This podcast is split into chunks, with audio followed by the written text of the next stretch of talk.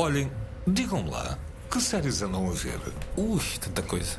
Mas da televisão ou das plataformas? Eu já nem durmo para conseguir ver tudo. Eu sou o Diamantino José e já estamos no Fora de Série, podcast sobre séries televisivas. Para este episódio trazemos mais três séries. Only Murders in the Building, Homicídios ao Domicílio, com assinatura e interpretação do comediante Steve Martin. A série, de facto, é um mergulho uh, no prazer da ficção. A série francesa Lupin É uma série muito assente no seu protagonista, o Omar Sy, que desde Os Amigos Improváveis já há uma década que tem tido vários sucessos eh, no cinema e na televisão francesas e é ele que, em certa parte, faz o interesse da série. e o policial norte-americano The Wire. vai- vai-se desenrolando de uma forma muito lenta, o que não bate tão certo com o tipo de séries e com o tipo de visionamentos que fazemos hoje de séries, mas vale muito a pena ficar. Quando logo de início disse que já estávamos no Fora de Série, referia-me ao painel composto por Rui Alves de Souza, Daniel Mota e Nuno Galopim. Meus caros, ainda com folgo para verem mais séries ou já estão cansados? É melhor falarmos disso noutra Já altura. começa não a é? escassear o fogo. Mas temos ainda a companhia do Paulo Pires. Olá, Paulo, bem-vindo ao Fora de Série. Olá, muito obrigado. Muito obrigado Começo por, começo por lhe perguntar se, para além de participar em séries televisivas, também tem tempo e paciência para as ver. De- sim, paciência sobretudo. Uhum. Uh, tempo, uh, quando não existe, quando não há muito tempo, é bom sinal, uh, mas uh, sim, eu, eu vejo, confesso que vejo muitas séries hoje em dia. Já lá, vão, já lá vão os tempos em que eu não via séries, via filmes, mas hoje todos, todos nós vemos, vemos. Eu vejo muitas, sim. Vejo muitas séries. Das séries que temos hoje no menu para este, para este podcast, conhece alguma? Conheço, sim. Uh, Lupin. Uh, Lupin não vi esta nova temporada. Julgo que é só mais uma temporada, acho eu, não é? Uh, já vi que estava disponível, mas não vi. É uma série da qual eu gostei bastante, uma série francesa. Gosto imenso daquele ator que não me lembro do O nome. Omar Sy. Exatamente. E, e go- e gostei imenso da série. Portanto, é, é daquelas que estou. eh, eu, por acaso, agora. eh, o, o que acontece é quando, quando nós. eh, como estive agora um período muito absorvido por trabalho e com pouco tempo para ver séries, eh, de repente hum, criei assim um- um, banco, não é? é assim, uma série de coisas boas para, para, para ver. Eu confesso que agora tenho andado a ver uma série. hum, eu nem sequer gosto muito de séries. De, de- nem, nem sequer- eu, gosto muito de futebol, mas não sou aquela pessoa que tem paciência para programas de futebol. Mas andei a ver a série do Beckham agora nestes últimos dias e deixei o Lupin e essas todas para o fim. Porque a série do Beckham é uma, uma coisa mais, se calhar, curta e imediata. E gostei, por acaso, bastante da série.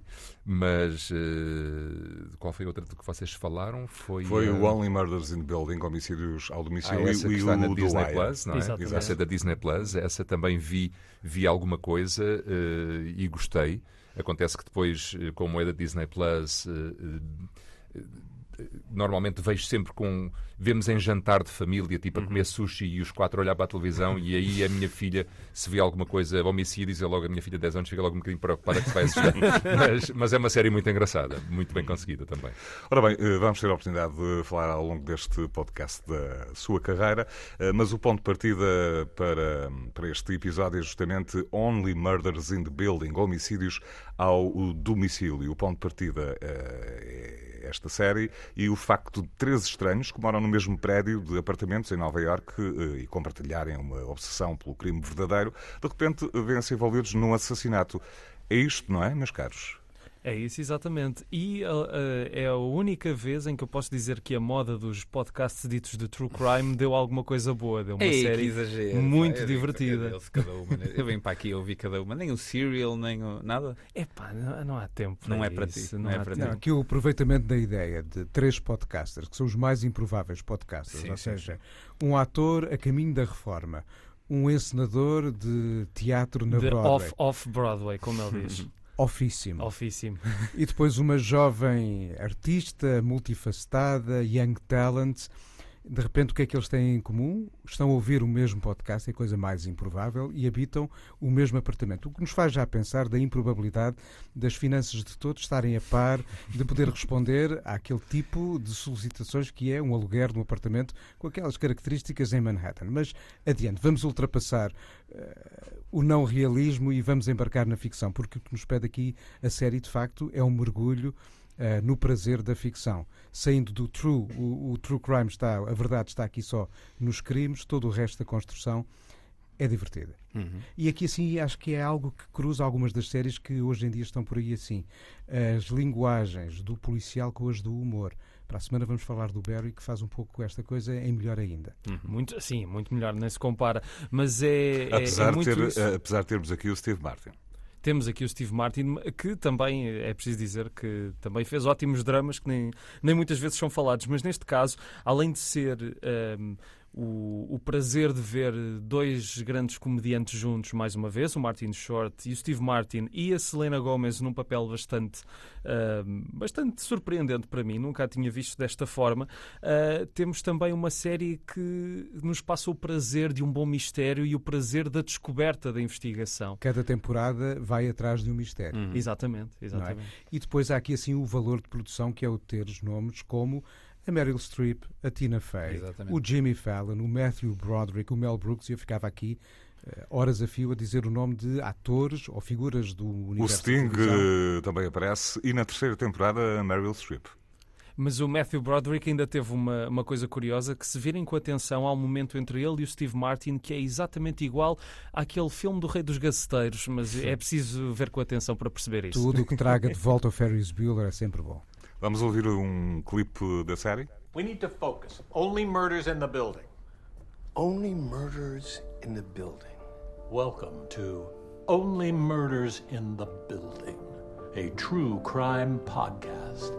Lá está um verdadeiro podcast sobre crime, tal como dizes há pouco, eh, Nuno Galpim.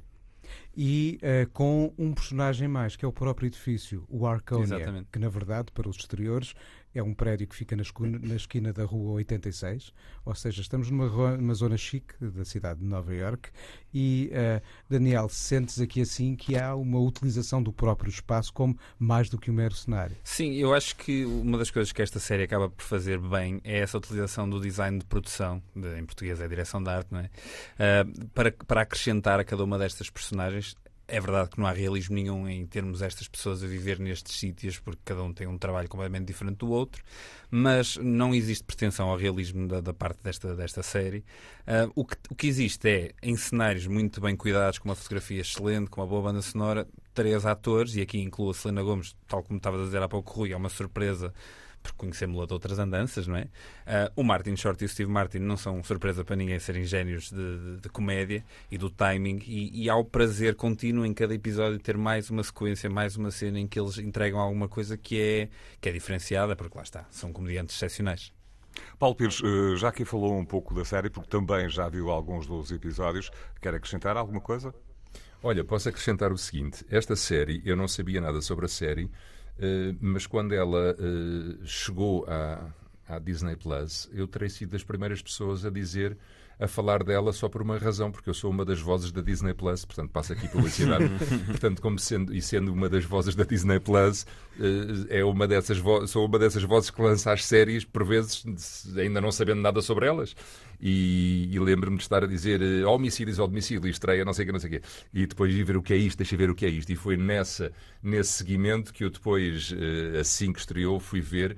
Porque depois é isso, não é? Quer dizer, uma pessoa de repente está ali porque recebe um guião para falar de uma série, acaba por ficar eh, interessado, porque depois vê algum do, do, do, do trailer, acaba por ver alguma coisa e, e fiquei, e, e, portanto, no, apanhei a série logo muito no início e vi, e vi um bocado. De facto, é, é fascinante e uma das coisas que, que eu acho que acontece hoje em dia é as pessoas trocarem ideias sobre séries e recomendarem e estarem sempre dispostas a diz lá uma série que tenhas gostado, não é?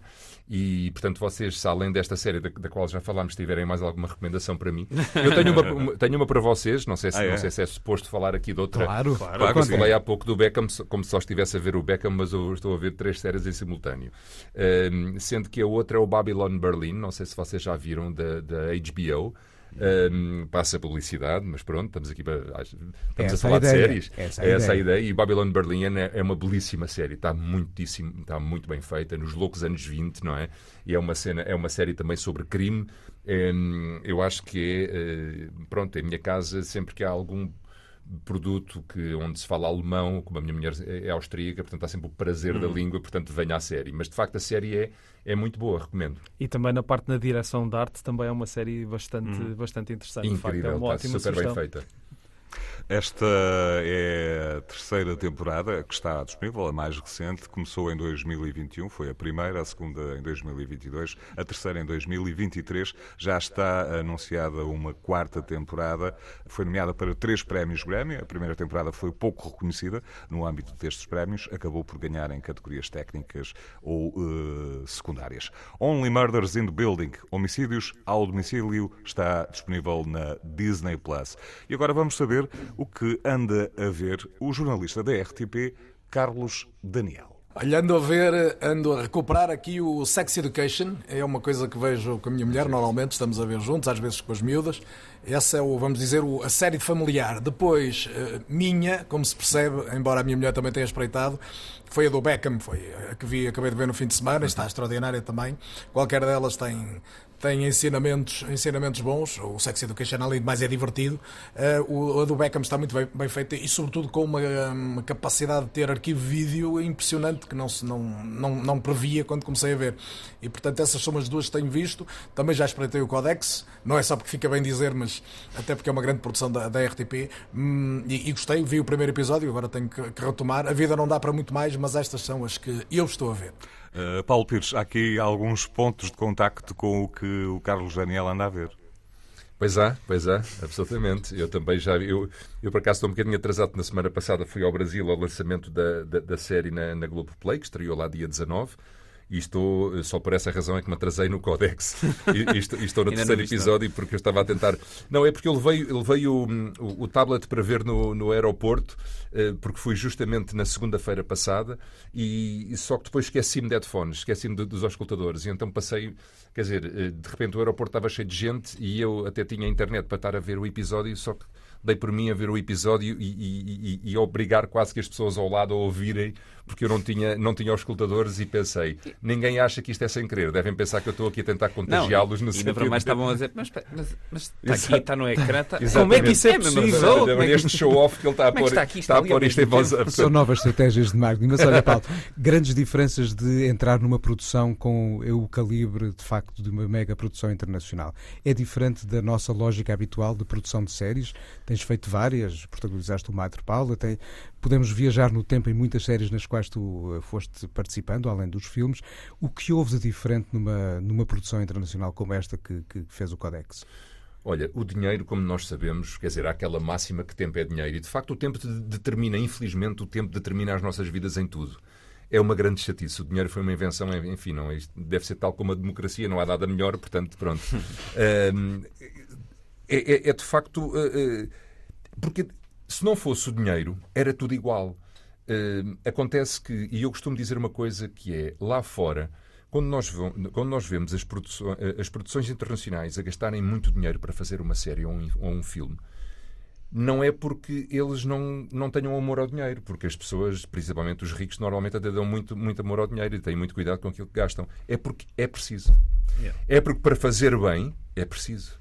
E, e fazer o, o, o grande problema aqui em Portugal e se por um lado, o único lado positivo no meio disto tudo é que nós habituamos-nos a fazer uh, depressa e às vezes bem, uhum. um, é porque organiza, organiza, obriga a uma grande organização e uma grande ginástica para conseguir levar para a frente um, um projeto. O Codex foi, uh, foi uh, privilegiado no sentido em que ele não dependeu só de dinheiros nacionais, mas também Há aqui uma coprodução com o Brasil, não sou eu que sei exatamente se é 50-50, se é, qual é a proporção da, da, do investimento, mas, mas à partida, havendo aqui uma, uma, uma coprodução com o Globo Play, que é uma grande plataforma, mesmo bastante grande, hum, deu-nos logo umas condições de trabalho bastante diferentes. Depois, um dos grandes trunfos desta série uh, foi a capacidade de trabalho do realizador, do, do Sérgio Graciano, e da forma como ele tem oleada a equipa que trabalha com ele. O Miguel Manso,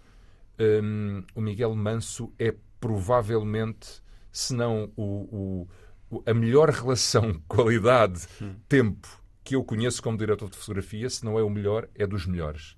Ele é artisticamente muito bom, ele é, ele é hum, além de ser uma pessoa maravilhosa a trabalhar com ele, ele é de facto muito rápido, Ainda no Brasil, na semana passada, estávamos a ver o primeiro episódio e a Débora Seco me dizia isso. É incrível, nunca, ela dizia-me, nunca tinha visto alguém como o Miguel, tão rápido e tão bem. E de facto a equipa foi isso. A equipa foi, foi uma equipa que fizemos esta série, salvo erro, em sete semanas. Foram seis episódios em sete semanas. Isto lá para fora é muito pouco tempo. É uma não loucura, se, sim. Não, é? Não lá, se pode dizer sequer. Lá se fora, exatamente. nem devíamos dizer, nem devíamos dizer admitir isso. que é possível. sim. Nem devíamos admitir que é possível. Mas eh, pronto, é uma luta, uma luta sempre contra o tempo. E, mas, mas de facto eh, é isso. As grandes produções, quando despendem de muito dinheiro, é porque é preciso. É preciso esse dinheiro. O, o, o Paulo Pires já, já fez séries em Espanha, eh, três pelo menos. Tomáramos nós eh, que, por exemplo, a Netflix investisse, eu diria, sei lá, um terço do que investe na produção espanhola, verdade? Sim, eh, fiz, não, não sei se foram, quer dizer, participei em mais, mas no elenco fixo acho que foram três, depois fiz mais umas eh, duas ou três e fiz um filme espanhol também e fiz e, e participei numa, numa grande produção da Netflix também, embora tenha sido uma, uma pequena produção, uma pequena participação da minha parte, mas deu para perceber porque lá está numa grande série, mesmo a pequena participação tem uma proporção diferente do que, do- do que ela é aqui. Eu devo dizer que nós, numa cena que fizemos do White Lines, que era um jantar, está bem que tinha se calhar oito páginas, porque não era só uma cena, eram talvez três cenas, eram grandes, mas estávamos todos sentados na mesa e houve 24, agora assim por alto, eh, eh, tenho aqui na memória que foram para aí umas 24 posições de câmara diferentes e foram. hum, e lembro-me, por exemplo, da mesa, que era uma mesa muito grande, onde estavam oito pessoas à mesa, mas era uma mesa assim, com muito espaço, e era uma mesa de madeira. E uma das partes da. da- porque havia, uma, havia um momento da sequência em que um dos atores agarrava no- no- na cabeça do amigo e, eu- e, atira- e lhe batia com a cabeça na mesa, porque havia uma, uma discussão muito intensa. E para que o realizador não estivesse condicionado quando marcassem a cena, toda aquele, aquela parte da mesa que foi cerca de se calhar 3 metros ou 4 de comprimento por 1 de largura, foi toda feita num material próprio para o realizador depois decidir em que lugar é que o, em que o ator pegava e, e atirava. Quer dizer, e os custos destas coisas, lá está, quer Claro, dizer, é- claro, é- claro. e a partir daí hum, a questão é que depois, quando as condições de trabalho são tão boas, toda a gente tem que se pôr Em ao- sentido, Em não é? sentido. Exato. É isso mesmo. Eu, eu costumo dizer, e no outro dia dizia isto. eh, é incrível como, por exemplo, nessa série, que foi uma série produzida pela Left Bank, eh, que, que- fez a White Lines, que é a série também. Mas pronto, o Nuno Lopes é que teve a grande experiência, eh, por- porque o Nuno é que teve lá o, o- a maior parte do tempo.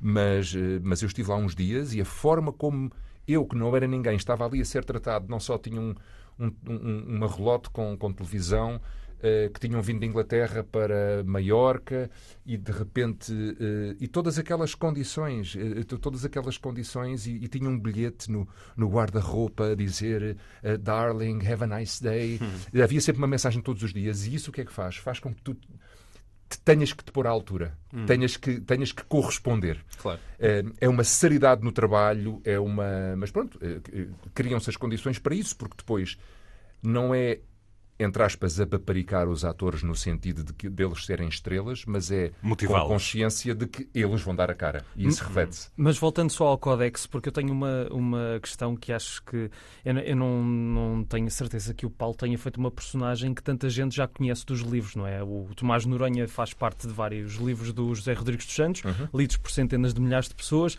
Sentiu alguma diferença na preparação para a personagem por causa disso? Porque cada pessoa tem o seu Tomás Noronha na cabeça. Este livro, eu confesso não tinha lido o livro. Eh, Ficar-me-ia sempre melhor dizer que li todos, mas não, eu não tinha lido o livro. Mas quando me convidaram, quando me convidaram, passaram-me o guião para a mão e disseram olha, leio diz-me o que é que achas. E eu, isto foi pura verdade, eu li o guião e depois disse assim, olha, agora depara-me com um problema, porque eu agora já não me consigo imaginar a não fazer isto. Eu tenho, espero que me escolham, porque eu tenho mesmo vontade de fazer isto.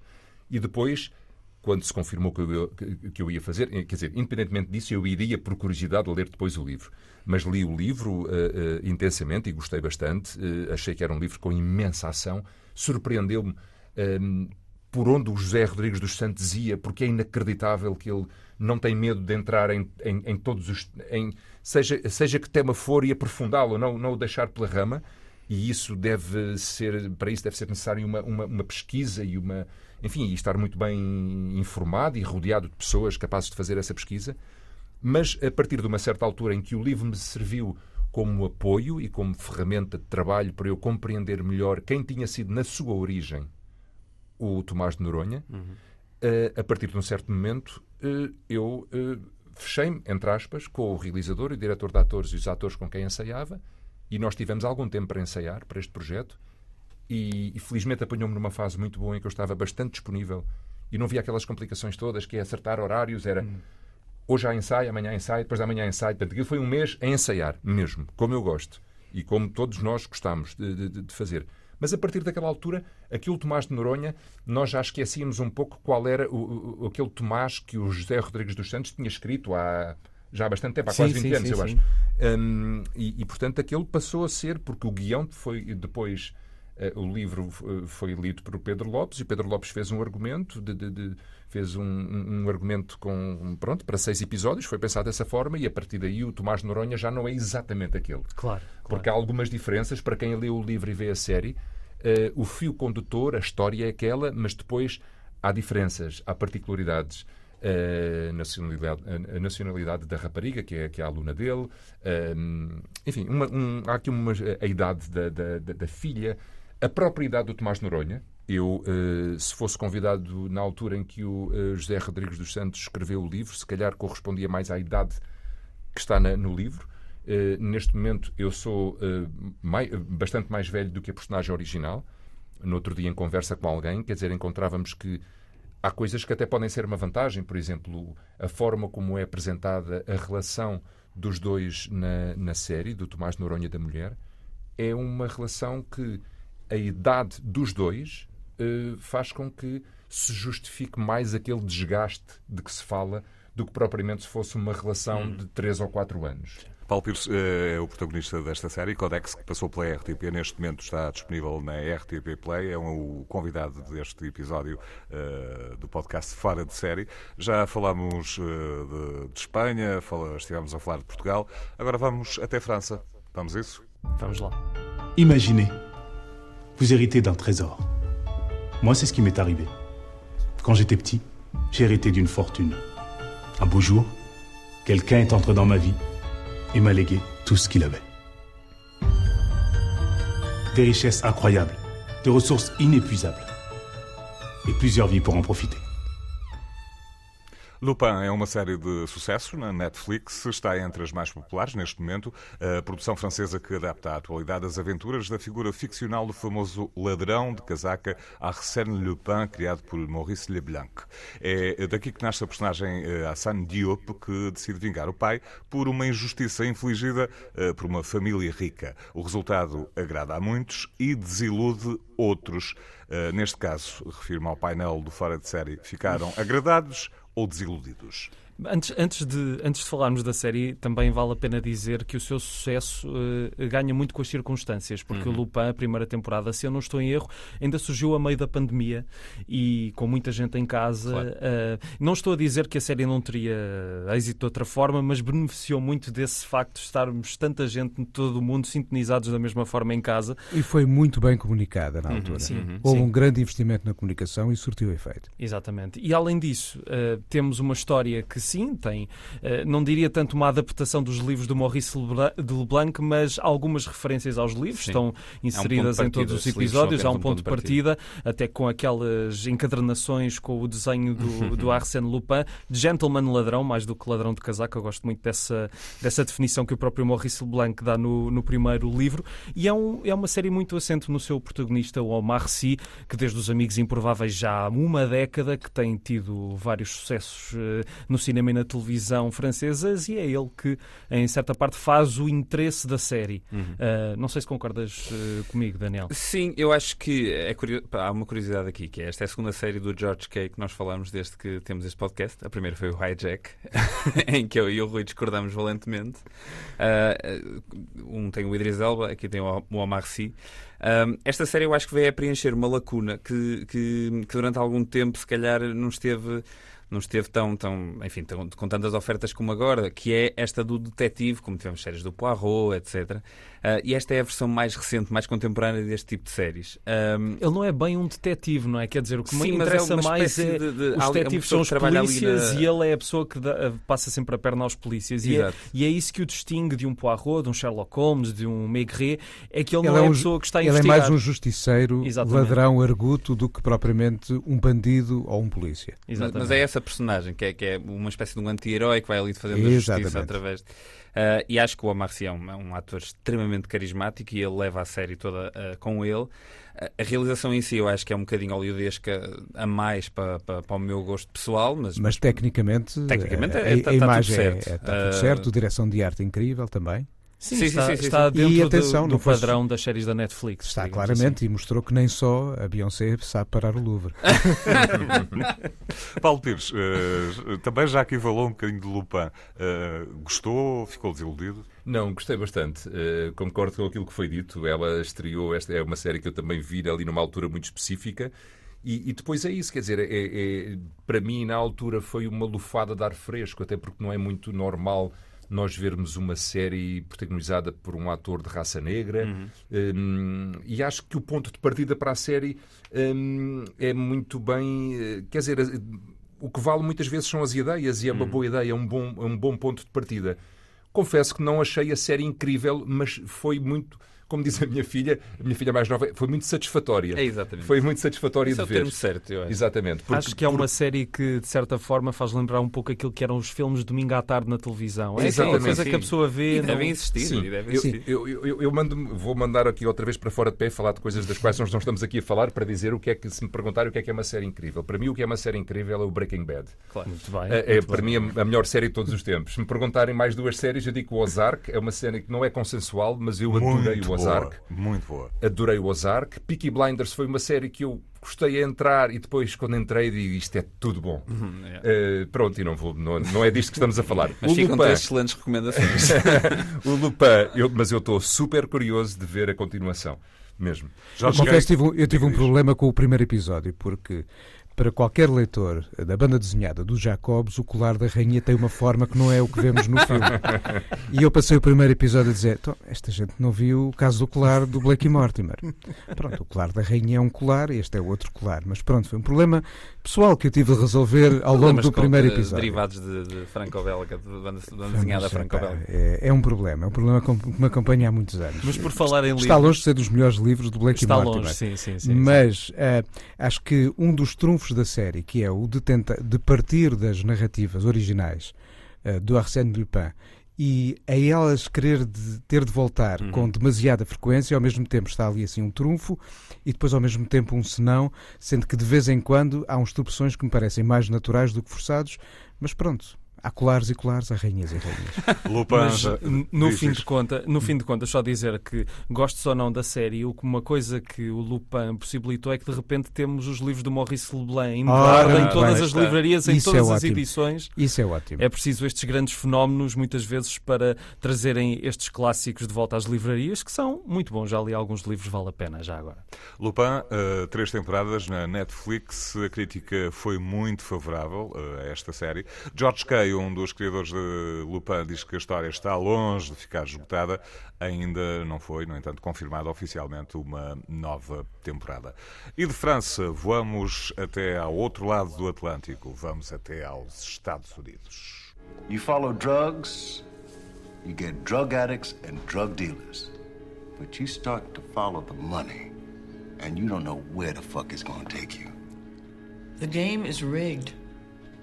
But you cannot lose if you do not play. Ain't no shame in holding on to grief. As long as you make room for other things too. A life, Jimmy. You know what that is? It's the shit that happens while you're waiting for moments that never come. Está o nosso espaço de memória. The Wire tem cinco temporadas, foi emitida originalmente entre 2002 e 2008. Também passou para o formato DVD. A série leva-nos ao submundo de Baltimore e, em concreto, ao negócio das drogas. Tudo isto é mostrado através da perspectiva das autoridades e dos próprios traficantes e consumidores. Meus senhores, o que têm a dizer é isto. The Olha, o Wire. que tenho a dizer é que na hora de eu ter de identificar a série incrível, uma delas é esta. Claro. Por variedíssimas razões.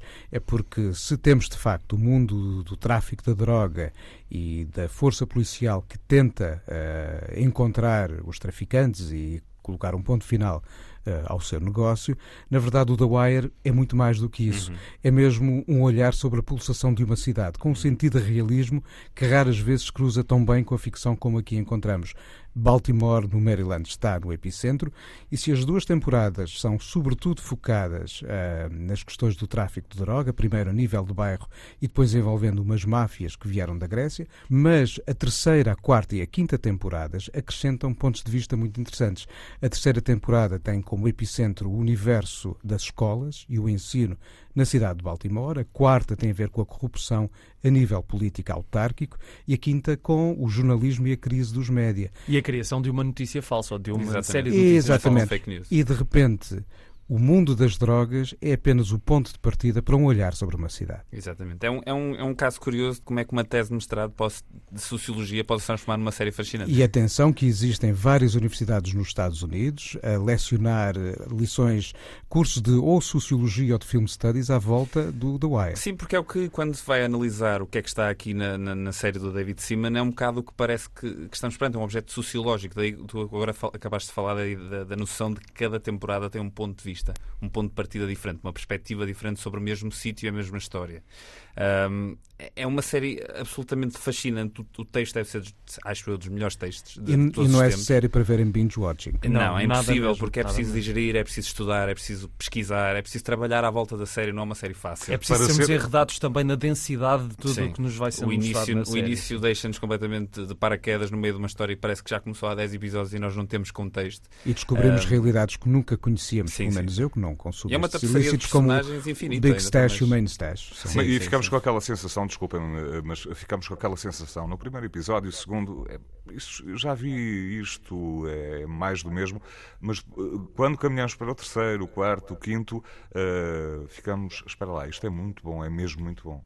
Eu não, eu não consigo concordar contigo porque o The Wire é, ou a escuta em português, tem a ver se É verdade, a série passou cá como a escuta. Yeah. É uma série que, tudo bem, nós já vimos eh, intrigas entre polícias e traficantes de droga, mas acho que não vimos nada com esta carga uh, de cinismo e esta carga existencial como está nesta série, desde o, o, o, o protagonista, uma, quer dizer, o protagonista são vários um, é protagonistas, é mas um dos protagonistas, o McNulty, que é uma personagem extraordinária, um polícia uh, que tem tantas, tantos fantasmas, tantas coisas más a passarem-se por aquela cabeça e que é uma personagem uh, maior do, do que a vida, como todas as personagens, desde os bons e os maus, entre os chavões uh, normalmente tens, tens utilizados para Bell, separar. Incrivelmente Bell, interpretado pelo Idris Elba. O Omar Little, que, é, que tem das melhores Omar, tiradas também da, desta série. E esta dimensão operática faz também a diferença. Tal como uma cidade, são muitas as personagens que podem merecer o nosso protagonismo.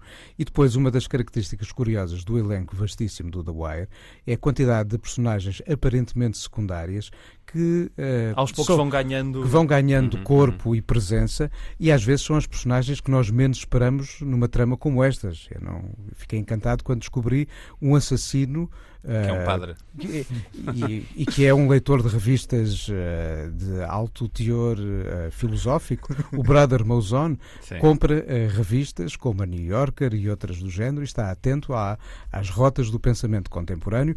Ou tens um político, que na verdade é um senador, eh, do estado do Maryland. Do shit, não, Era, exatamente, o Clay Davis, que era o som que faltava aqui há bocado nos, nos primeiros que nós tivemos. Há, há, até, se não me engano, no YouTube uma coleção dos vários. Às vezes que ele diz Porque ele já foi além do The Wire, ele em vários filmes e séries, quando, quando lhe dão a oportunidade para isso, ele aproveita e é tal para marcar. que ele tem sempre que dizer shit em todo lado que vai.